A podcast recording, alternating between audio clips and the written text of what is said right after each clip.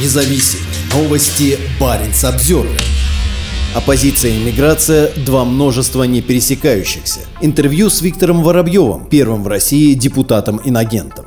Депутаты Госсовета Коми Виктора Воробьева глушат на трансляциях заседаний, но избиратели все равно слушают его выступления. Воробьев возглавляет фракцию КПРФ, не являясь членом партии, не поддерживает войну в Украине, хотя партия, которую он представляет в парламенте, обеими руками за. Наконец, Виктор Воробьев – иностранный агент, который спустя год после присвоения этого статуса продолжает работать в законодательном органе власти. Баринс Обзервер поговорил с аномальным депутатом о настроениях в обществе, о страхе и о том, почему политику важно оставаться дома.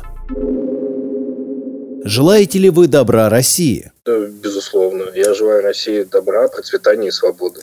Вам на это армия либералов из Фейсбука скажет, что вы расист и имперец. Я считаю, что люди, которые, ну, в общем, придерживаются той риторики, о которой вы упомянули, угу. утратили связь с, с Россией, как страной, а не как государством, угу. они свое политическое будущее должны видеть где-то еще, но не в России. И мне, честно говоря, сложно представить, э, как э, такие люди себе представляют приход к власти, в общем, их, их вот политического какого-то вот фланга. Крайне наивное какое-то представление о том, что вот все, все эти люди, которых никто не выбирал mm и которых никто не поддерживает, угу. как-то внезапным образом окажется у власти в России э, и, и будет, значит, э, нам тут строить э, демократию правильного образца. Э, перемены в России наступят изнутри, а не снаружи.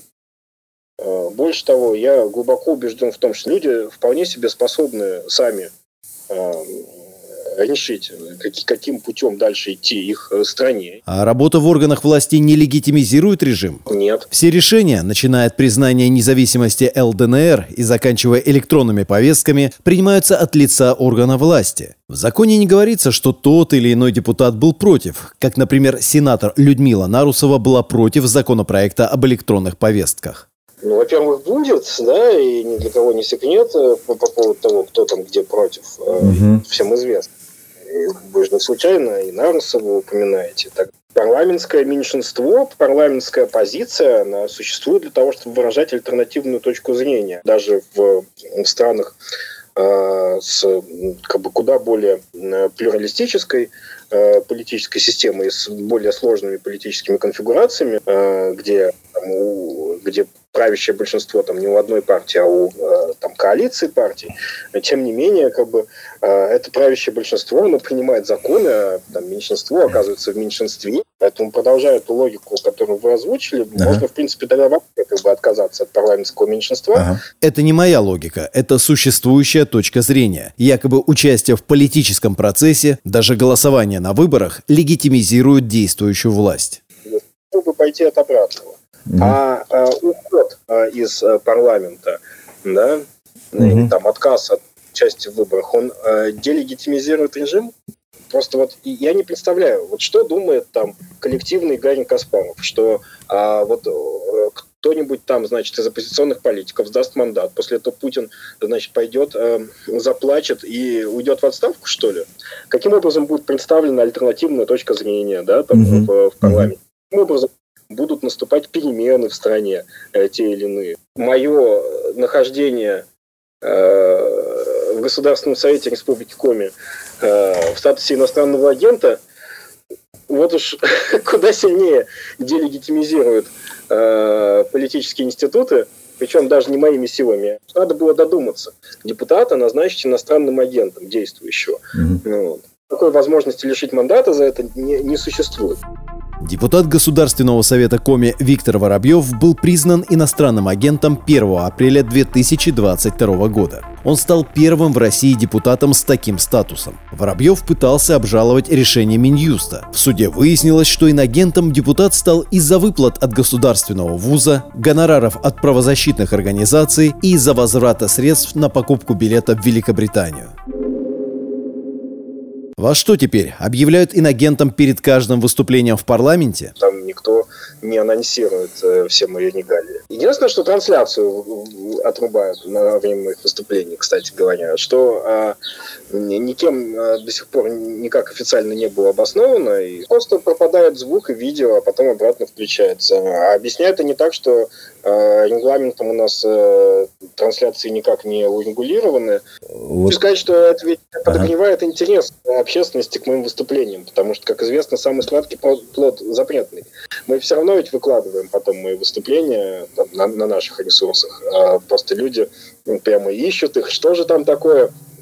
Воробьев сказал, что ему аж выключили трансляцию. А ваши депутатские инициативы, они проходят? Внесенные нами законопроекты просто зачастую не включаются в повестку дня. Ну, видно, что это, да, связано с тем, что большинство э, парламентское считает, что если будут приняты какие-то проекты, внесенные там, иностранными агентами, то это вот как, какую-то тень отбросит большую на весь парламент э, в целом. То есть это какой-то из иногенского законопроекта это станет иногенским законом там, или иногенским постановлением, ну, что, что добавит еще немножко градусов абсурда, да, вот готовите вы, предположим, депутатский запрос. Пишете ли вы вначале настоящий материал произведен и так далее? В 22 году это была, да, там отчетность и маркировка. Я ни одно из этих двух требований демонстративно не соблюдал. Э, как бы этого не скрываю и делал это абсолютно сознательно. И ни, ни, одной, ни одной маркировки ни на какие свои публикации я не поставил. Вот. Э, больше того, Роскомнадзор меня пытался привлечь к административной ответственности проиграл мне суд. Я стал первым оправданным по этой статье, ну, за всю историю существования этой статьи, собственно. Угу. Вот. А, а Роскомнадзор безуспешно это обжаловал сначала в Верховном суде Республики Коми, а потом в Третьем кассационном суде. По-моему, они сейчас и в Верховный суд России собираются идти с этим. А, я думаю, что будет это также безуспешно. Вот. А поэтому там постановление Сыктывкарского суда о моем оправдании, оно, в общем-то, всеми вышестоящими судами э, подтверждено. Почему вы такой смелый? За отсутствие маркировки и невыполнение требований Минюста предусмотрено административное наказание, и после двух штрафов может последовать уголовное дело. Просто это политически невозможно. Ну, прежде всего, некая какая-то социальная и политическая стигма, а что касается уголовной статьи, ну, э, мне кажется, власти в значительной степени пользуются э, страхом, принято вообще словом э, там, уголовное, да. Ну, давайте так. Статья небольшой тяжести. Соответственно, э, меры пресечения в виде заключения по стражу по преступлениям небольшой тяжести быть не может. Реальное лишение свободы, если это впервые совершенное преступление, угу. если каких, каких-то других, да, угу. это не, не погашенных, там, не снятых судимостей. Реальное лишение свободы в отсутствии отягчающих обстоятельств назначить нельзя, только условное. Угу. Что такое условное лишение свободы? Это там раз в сколько-то недель ходить в уголовную исполнительную инспекцию отмечаться. Ну, просто страх и ужас. Э, это на самом деле такая пугалка только для тех, кто кто в целом склонен пугаться. Вскоре после того, как Виктора Воробьева признали иностранным агентом, председатель Госсовета Коми Сергей Усачев пожаловался на него лидеру КПРФ Геннадию Зюганову. Спикер попросил пресечь антироссийскую деятельность Воробьева, который возглавляет фракцию коммунистов, хотя сам членом партии не является. Усачев указал, что фракция КПРФ в Госсовете не поддержала заявление депутатов в поддержку спецоперации по защите жителей ДНР и ЛНР. Почему фракция КПРФ в Госсовете Коми не голосовала за заявление в поддержку войны? Такое бывает. Во-первых, коммунистическая партия в целом поддерживает войну. Во-вторых, мы видим и в Госдуме, и в региональных парламентах единодушие по этому вопросу. Я, честно говоря, вообще не вижу смысла подписывать какие-то заявления, которые готовит Сергей Усачев и его значит, окружение. У нас совершенно разные политические позиции. Мы, мы здесь э, э, оппозиционная сила, а Усачев и примкнувшие к нему провластная. Фракция наша сформировалась э, по результатам выборов 2020 года, которые в значительной степени э, прошли под влиянием э, предшествующих им событий э, на ШИИСе.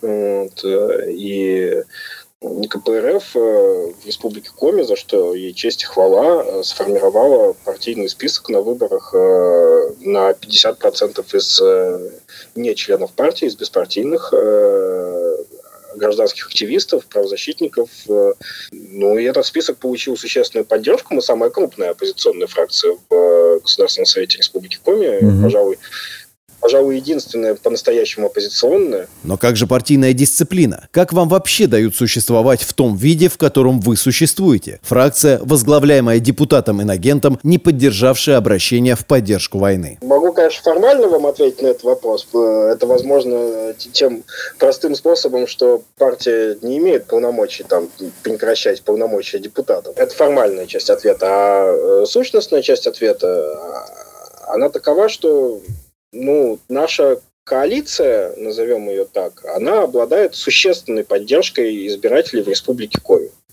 Это совершенно невозможно списывать со счетов. Вместе с тем, мы никогда не э, стремились как-то там вот специально фрондировать, да, там, э, или раздражать э, э, партию. Э, у нас, мне кажется, вполне конструктивное взаимодействие. Да, вот есть какие-то вопросы, мы посчитали там, необходимым поступить иначе. Угу. Но это не значит, там э, хотим с партией воевать. В марте 2022 года Виктор Воробьев подвергся административному аресту за участие в несогласованной акции в Санкт-Петербурге. После этого его лишили права на выступление из-за нарушений депутатской этики. А в феврале 2023 Воробьева оштрафовали за антивоенное видео. Депутат заявил, что война не принесет народам России и Украины ничего, кроме крови, слез и нищеты. Я ну, будучи публичным политиком, считаю, что ну, одна из моих задач это иметь какую-то более или менее четкую позицию по общественно значимому вопросу. Но если у тебя позиции по таким вопросам нет, ну, значит, ты, наверное, не публичный политик. Другое дело, что, да, определенный, э, наверное, там, смелости требует ее какая-то артикуляция этой позиции с учетом того, что, ну, в общем, главенствующая позиция совершенно иная, да. Не считаю, да, там, на, а, там, каждую неделю там, или там, каждый месяц там, эту позицию повторять. Ну, вот. ну, я не вижу, наверное, себя среди э, там, какого-то пула Э, пула постоянных комментаторов, да, там, э, событий, связанных вот с, с вот этим военным конфликтом. Как по-вашему, люди стали больше интересоваться политикой или наоборот, ушли в глухую оборону? Я боюсь, что, к сожалению, вот некой реполитизации, да, там общества, оно же было довольно политизированным в какой-то момент, угу. там, в начале 90-х. Вот этой реполитизации на сегодняшний день не произошло, э, по крайней мере, в каком-то значимом объеме. Потому что, ну, если мы там возьмем не, некую там прослойку среднего класса, которая там старалась э, жить в параллельной реальности, но они уехали из страны э, с, той же самой целью, да, там продолжить жить э, в, в той реальности, в которой не будет российских государственных институтов. Очевидно, что, да, там, учитывая нынешнее законодательство достаточно жесткое, может быть, часть разговоров из публичного пространства перешла на кухне. Угу. Да? А часть разговоров с кухонь там э, перешла в какой-то только внутренний там диалог, да, угу. в головах. Непонятно, что люди предпринимают э, определенные меры предосторожности, чтобы там, не быть, э, не попасть в, в зону внимания, да, там правоохранительных органов. Но это не значит, что они там перестают следить да, там, за политическими новостями и так далее. А что люди в целом думают? Им нравится происходящее в стране? Люди э, стараются как-то более завуалированно, да, там высказывать свою точку зрения, угу. участвовать в вопросах. Э, мало кто соглашается, да. Я бы сказал, что для, для любых э, вооруженных конфликтов, да, характерно то, что, ну, э, по э, мере их продолжения усталость от них будет нарастать. Не говоря уже о том, что, да, там э, количество погибших вот, э, тоже заставляет э, задаваться вопросами о том, как бы, а зачем все это происходит. Увеличилась интенсивность уклонения от срочной службы, это тоже показатель. А если бы, ну, э, раз с раз с этим пришлось бороться некими там, да, законодательными э, реформами. То есть очевидно, что никто туда не хочет. Сейчас новый появился тренд э, среди проворовавшихся чиновников объявлять, что они уедут на фронт. Вот совсем недавно тут э, мэр э, Воркуты э, объявил, что он поедет э, в зону СВО. Э, и, и это все происходит на фоне э, возбужденного уголовного дела о халатности, приведшей к аварии на очистных сооружениях в Иркуте в конце прошлого года. До получения депутатского мандата Виктор Воробьев занимался правозащитой. Он инициировал создание независимого студенческого совета СПРГУ и возглавлял Российский студсовет в Петербурге. В частности, Воробьев выступал против составления списков студентов-экстремистов. Позже он представлял в суде интересы общественных и политических активистов, отстаивал право граждан на свободу собраний. Например, Воробьеву удалось добиться отмены штрафов за пикеты против поправок в Конституцию для двух активисток из Коми. Также он добился прекращения административных дел против петербургских муниципальных депутатов, задержанных за попытку провести заседание.